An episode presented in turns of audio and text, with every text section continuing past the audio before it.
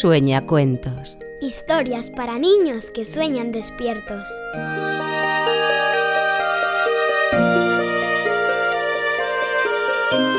Oveja negra. ¿Qué tal con la nueva comba? ¿Habéis jugado en el recreo? Sí, bueno, no. En realidad he jugado yo sola. Uy, ¿y por qué no has jugado con las demás? Porque Marieta no quería. Dice que los lunes toca jugar al pilla-pilla. Bueno, Marieta no quería, pero ¿y tus otras amigas? Las demás sí que querían jugar a la comba, pero no se han atrevido a decirle nada. Marieta es una marimandona y nadie le rechista. Así que han jugado al pilla-pilla, como ella quería. Están aborregadas. Tú lo has dicho, aborregadas. Pero tú has hecho muy bien. A veces hay que ser un poquito oveja negra. ¿Oveja negra? Pero eso no es malo. Malo. Eso es lo que nos quieren hacer creer. ¿Quiénes nos lo quieren hacer creer? Quienes quieren tener a la gente bajo control. Siempre se habla de oveja negra como alguien molesto, díscolo, que no merece formar parte del rebaño. Pero la realidad es que una oveja negra es alguien que piensa por sí misma y que no se cree a pies juntillas todo lo que le dicen. Es una persona valiente que confía en sí misma, que encuentra nuevos caminos para hacer las cosas. Se me ocurre una historia sobre una oveja negra que creo que te gustará.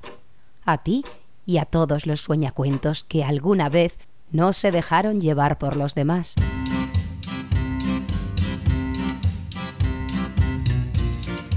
Oveja Negra no era una oveja normal. No se sentía parte del rebaño. Para empezar, su lana no era blanca como la de las demás ovejas, sino de un negro cerrado, como el cielo de una noche sin luna. Pero el color de su lana no era lo único que la hacía diferente.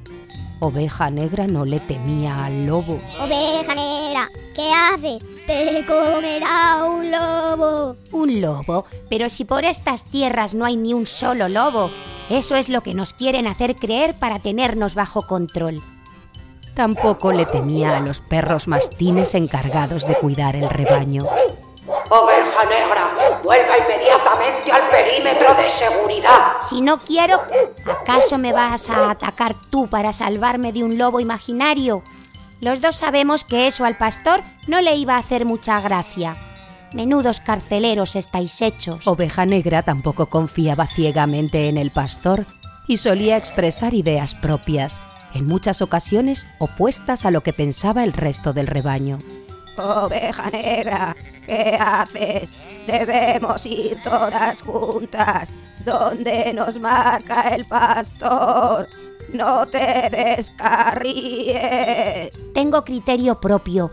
Miraos, todas apretujadas intentando salir por la misma puerta. Yo ya estoy fuera. Pero debemos hacerle caso al pastor. Él nos cuida porque nos quiere. Estáis aborregadas. Él nos cuida porque quiere nuestra leche y nuestra lana. Y aún hay más. Cuando todas las ovejas decían B, Oveja Negra decía C. Y no era por llevar la contraria, sino porque realmente se sentía diferente y estaba orgullosa de hacérselo saber al resto del rebaño. ¡Ve! Sí. Por todos estos motivos, las demás ovejas no veían a Oveja Negra con muy buenos ojos. No entendían sus motivos, la consideraban rara y creían, fijaos qué tontería, que sus diferencias se debían al color de su lana. ¿Qué puede esperarse de una oveja negra? Todo el mundo sabe que siempre han sido problemáticas. Sin embargo, los motivos eran bien distintos. La razón por la que Oveja Negra tenía siempre ideas propias era que había aprendido a leer. Se sabía de memoria todos los libros de la biblioteca de la hija del pastor.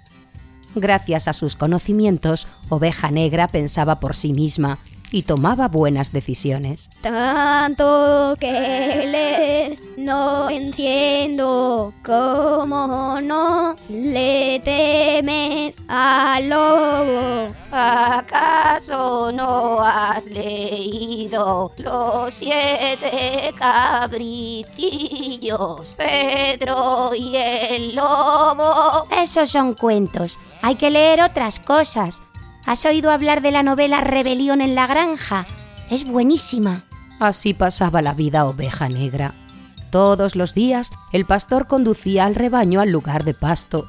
El rebaño salía al completo por la misma puerta, llegaba agrupado a las mismas tierras, era amedrentado por los perros mastines para que mantuviera posiciones y regresaba a casa por el mismo camino de siempre. Más que un conjunto de ovejas, el rebaño parecía una oveja sola, excepto por oveja negra, quien siempre buscaba modos distintos de hacer las cosas o de explorar los alrededores por su cuenta.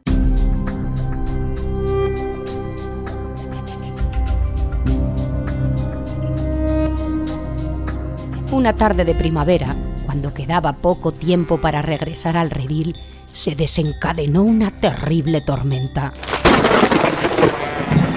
Los rayos hacían añicos el cielo y los truenos retumbaban por todo el valle. Los primeros en huir fueron los mastines, pues ya se sabe cuánto le temen los perros a los truenos. Casi al mismo tiempo, un rayo cayó sobre un árbol que comenzó a arder esto asustó mucho a las ovejas, que huyeron despavoridas en todas direcciones. El pastor no sabía si correr tras los perros o tras las ovejas, y en medio del caos el rebaño se desperdigó por el campo. Las ovejas balaban desconsoladas. ¿Qué haremos ahora? Estamos solas en medio del peligro sin perros ni pastor que cuiden de nosotras. Deja de lamentarte y actúa. Es hora de que cuidemos de nosotras mismas. ¿Cómo lo haremos? No sabemos nada de supervivencia. No sabéis nada de nada porque toda vuestra vida habéis obedecido dócilmente las órdenes del pastor. Yo os diré lo que debemos hacer y espero que lo aprendáis para la próxima. Oveja Negra se hizo cargo de la situación. Buscó hasta a la última oveja que había desaparecido tras la estampida y reagrupó al rebaño. Vigiló que ninguna se resguardara de la lluvia bajo los árboles para evitar que un rayo la convirtiera en cordero asado. Averiguó la dirección en la que se encontraba el redil y guió a las ovejas hasta casa, cuidando de que ninguna de ellas quedara atrapada en el camino embarrado.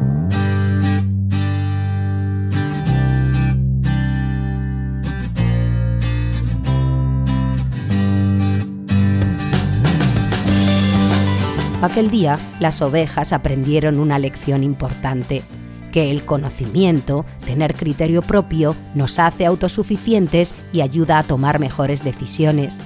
A partir de entonces, todas las ovejas aprendieron a leer, y cuanto más leían, más cuestionaban las costumbres impuestas.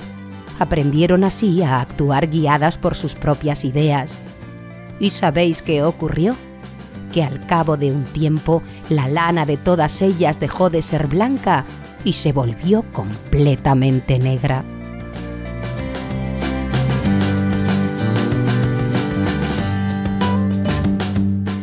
Añade sueñacuentos a favoritos o activa las notificaciones y no te pierdas el próximo capítulo.